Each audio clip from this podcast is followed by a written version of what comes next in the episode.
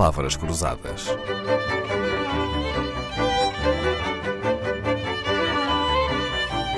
Porque quase tudo é uma questão de semântica. Luís Paixão Martins acaba de publicar Como Mentem as Sondagens numa edição da Zigurat para explicar aos mais desprevenidos como podem as sondagens manipular a opinião e alterar o voto. São vários os problemas que elenca neste livro, mas comecemos pela pergunta: se as eleições fossem hoje, em que partido votaria? Luís Paixão Martins, porquê é que diz que esta não é uma boa pergunta? É uma pergunta que não faz sentido fora do contexto eleitoral.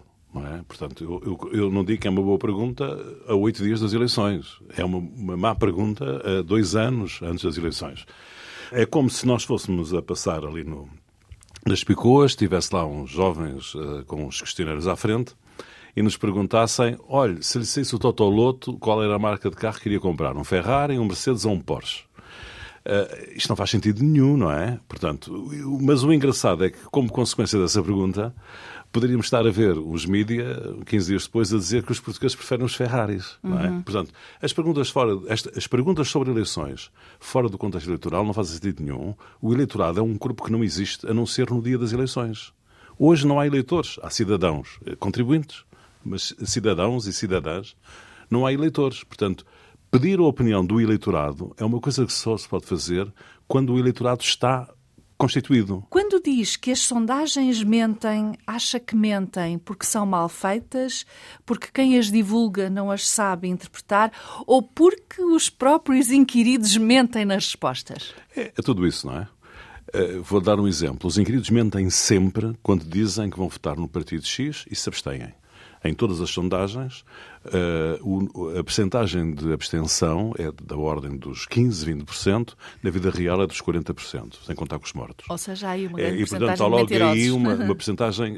Sabemos à partida que daquelas pessoas que responderam à, à sondagem, algumas, uma percentagem razoável, mentiram. Depois, há um problema da meditização das sondagens, ou seja, da maneira como os média uh, falam delas, porque a sondagem é, um, é muito complexa, tem muitos quadros, tem, digamos, valorizações muito diferentes e os média, por definição, tendem a simplificar. E como tendem a simplificar, tendem a concluir aquilo que a sondagem não permite concluir. E depois, uh, os próprios responsáveis das sondagens enfrentam problemas difíceis. Problemas práticos, como, por exemplo, o orçamento para o trabalho, ou seja, é-lhes pedido Uh, muita informação com pouco dinheiro, com pouco, poucos recursos para obter, e depois uh, uh, um problema recente da nossa história política, que é a quebra na fidelidade dos eleitores aos partidos. Ou seja, hoje há menos gente que sabe a um mês das eleições em quem vai votar.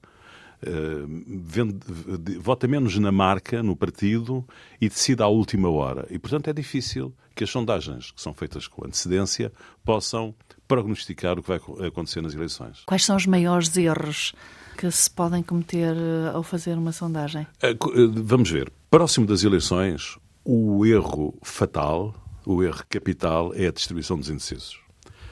Fora das eleições, as sondagens são inúteis. Portanto, nem consigo. Uh, as sondagens que, têm cariz eleitoral são inúteis, do meu ponto de vista.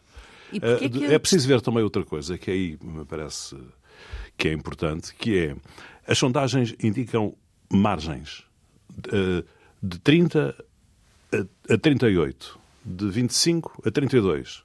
Não há nenhuma sondagem que permita concluir por um número preciso.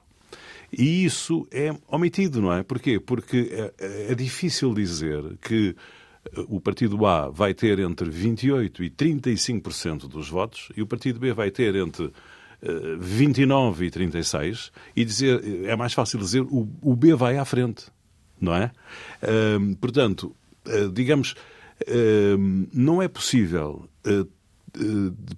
traduzir numa linguagem mediática simples a complexidade da sondagem.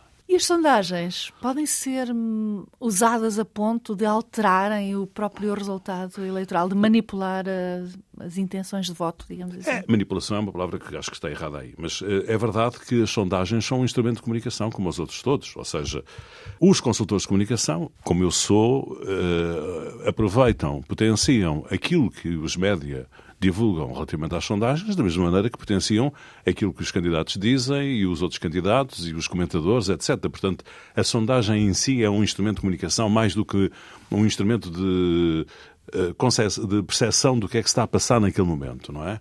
Eu até dou um, exemplo que até eh, é interessante e é recente. Eu penso que o, a coligação de direita do PSD na Madeira não conseguiu ter maioria absoluta, provavelmente porque as sondagens todas dos dias anteriores disseram que ia ter maioria absoluta. E, portanto, não mobilizaram Exatamente. o eleitorado. Exatamente. É? O nosso convidado nasceu em Lisboa em 1954, foi jornalista, trabalhou na rádio, onde regressa hoje, Trabalhou em agências de notícias, em jornais, fundou uma das primeiras agências de comunicação do país.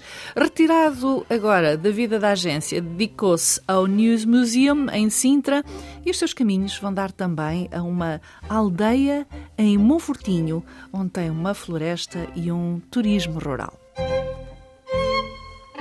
Palavras Cruzadas, um programa de Dalila Carvalho.